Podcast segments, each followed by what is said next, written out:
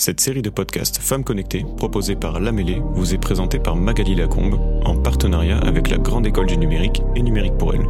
N'oubliez pas de vous abonner et d'activer les notifications pour être au courant des dernières sorties. Bonne écoute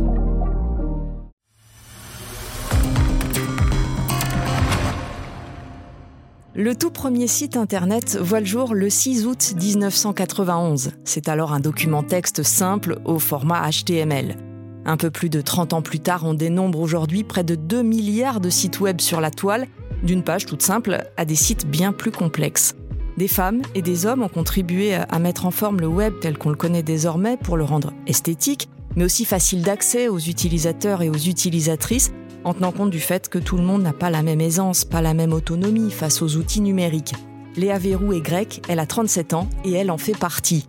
Web designeuse, développeuse web, assistante chercheuse au MIT aux États-Unis, l'Institut de technologie du Massachusetts qui fait référence en la matière, elle défend ardemment les standards du web.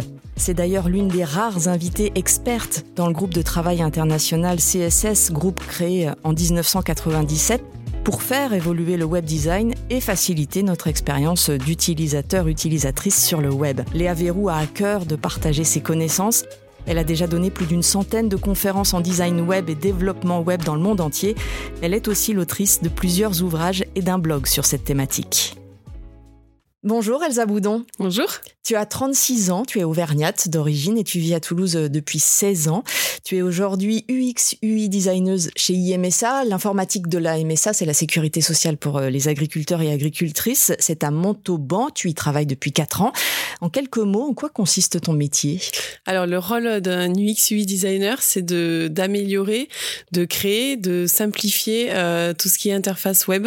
Donc que ce soit des sites web, des applications web, des applications mobiles, euh, des services en ligne, pour vraiment rendre euh, les sites et les services euh, plus facilement utilisables, plus utiles aussi, parce qu'on se retrouve avec plein de sites aujourd'hui qui sont pas forcément utiles et donc ça permet d'avoir des sites plus accessibles aussi et plus agréables plus accessibles et agréables pour des utilisateurs et utilisatrices comme nous. C'est ça, accessible en fait, c'est vraiment pour euh, tout le monde, euh, euh, toutes les personnes euh, qui soient handicapées, non handicapées, vraiment le large public, que tout le monde puisse euh, lui-même faire un, une démarche en ligne facilement. Et pour y parvenir, tu as d'abord obtenu un, un, BTS informatique à Clermont-Ferrand, après un bac économie et sociale. Qu'est-ce que tu te souviens avoir ressenti le jour de la rentrée où tu découvres que tu es l'une des trois filles seulement sur la trentaine d'étudiants de la promo Ouais, alors c'était euh, c'était un peu par hasard en plus que je me suis dirigée dans cette euh, formation là puisque bah, quand euh, j'étais en terminale, je savais pas du tout ce que je voulais faire. Donc on avait été voir une conseillère d'orientation et avec quelques questions, bah, elle m'avait dit de d'essayer pourquoi pas le BTS informatique parce que j'avais dit que j'aimais bien euh, bricoler sur Word et Excel sur l'ordi de mes parents. Enfin, on n'était pas du tout de ce milieu-là. Euh, mes parents sont dans le milieu agricole, donc je suis partie là-dedans totalement au hasard. Et en fait, euh, quand je suis arrivée, que j'ai vu donc qu'il y avait que des garçons et notamment beaucoup de de gens qui venaient de bac pro informatique. là, ça, au début, c'était compliqué. Je me suis demandé ce que je faisais là et petit à petit, après, j'ai réussi à trouver ma place et, euh, et à découvrir en fait euh, bah, ce que c'était finalement l'informatique, puisque au final, je, je savais pas du tout quoi. Et y prendre du plaisir. Oui. Au, après quelques mois, oui. Au début, ça a été compliqué, et puis après, effectivement, euh, j'ai pu découvrir et, et trouver ma voie finalement. Et puis même chose ensuite, hein, en licence responsable technique d'application Internet, celle que tu as suivie à, Toulouse. Rebelote pour le poste que tu occupes euh, maintenant. Tu es la première femme à être recrutée dans le service il y a quatre ans, aux côtés de cinq collègues Qu'est-ce que ça produit d'être toujours dans cette euh, minorité numérique? Euh, alors on s'y fait à force, on prend l'habitude. Euh, au début, c'est vrai que c'est ça fait bizarre et puis et puis finalement, bah, moi je trouve que c'est même une force parce que on a quand il y a une femme au milieu justement de groupes de garçons comme ça, ça peut apporter plein de choses différentes, une sensibilité aussi différente.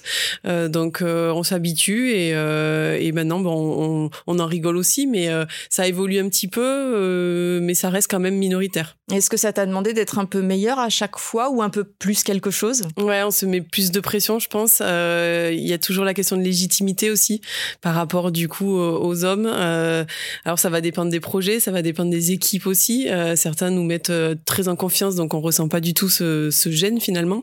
Mais, euh, mais dans certains projets, oui, il y a, y a, une question de légitimité, de euh, l'impression de devoir faire plus pour être entendu finalement euh, euh comme comme si c'était un homme, quoi. Mais quelle force tu en as tiré, toi? Je me suis sentie toujours chouchoutée quand même en étant une des seules filles dans toutes ces équipes masculines, que ce soit en BTS, en licence ou après dans le milieu pro. Donc moi, ça m'a jamais handicapée ou j'ai voilà, j'ai jamais, on m'a pas, j'ai jamais été faible ou quoi que ce soit. Donc ça m'a toujours, on m'a toujours chouchoutée et je, je voilà, même aujourd'hui, je trouve que c'est c'est une force de, enfin, j'en suis fière et, et, je continuerai de de, de promouvoir justement bah, qu'il y a des filles dans l'informatique. C'est peut-être une chose aussi à laquelle euh, on s'habitue, qu'on oublie. Oui, on, on s'habitue aussi parce qu'au finalement, bah, maintenant, c'est, enfin moi, ça fait du coup 16 ans que je travaille, donc euh, au final, euh, j'ai côtoyé plusieurs entreprises, ça a toujours été le même constat.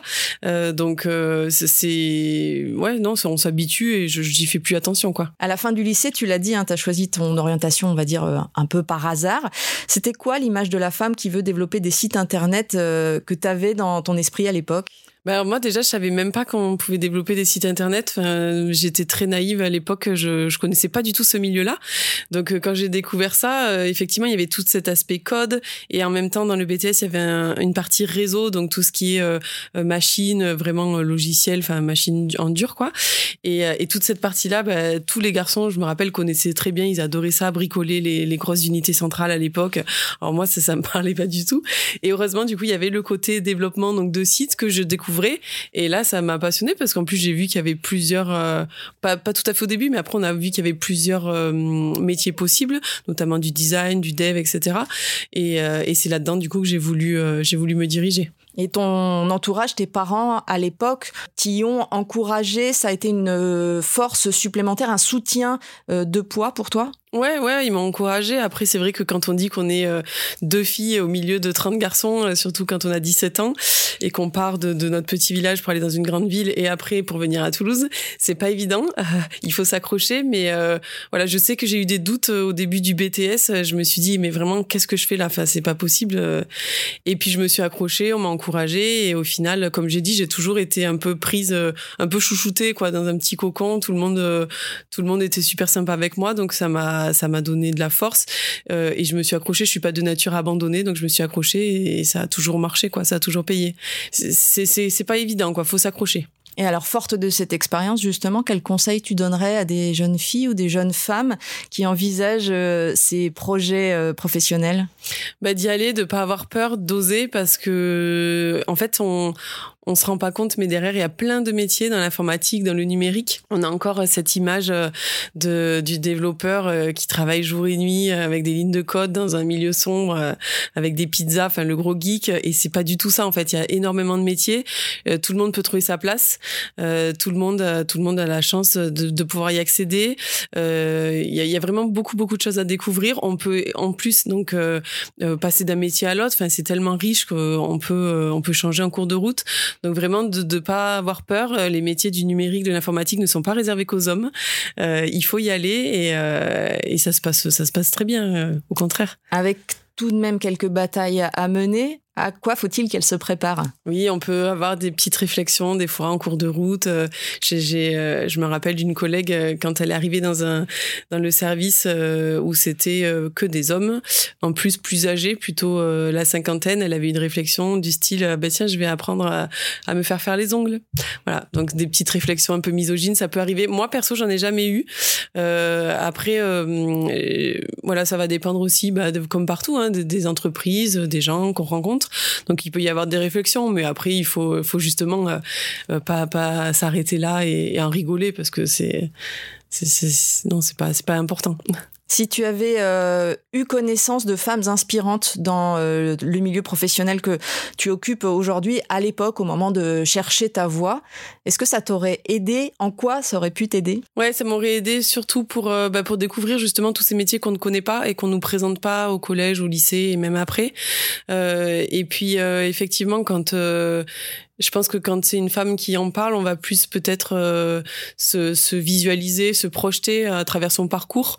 Donc euh, je, moi, je sais que c'est quelque chose que j'aurais aimé pour euh, pour y aller encore plus et pour ne pas me dire bah, tiens comme au début mince pourquoi il y a que des garçons qu'est-ce que je fais là quoi? Léa Verrou qui donne des centaines de conférences qu'on voit en googlant son nom apparaître sur des vidéos. Qu'est-ce que toi ça t'apporte en termes d'inspiration? Ben Justement, ça féminise ce métier-là, ça donne une image euh, bah, plus féminine, euh, plus accessible aussi pour les jeunes filles, et ça permet de, de ouais de se projeter, et de se dire ok bah moi aussi je peux y aller et, euh, et tout le monde tout le monde peut y arriver quoi. Merci Elsa Boudon. Merci à vous. Cet épisode vous a été proposé par l'Amélie Podcast en partenariat avec la Grande École du Numérique. Retrouvez toutes nos actions en faveur de la mixité sur notre site numériquepourelle.fr.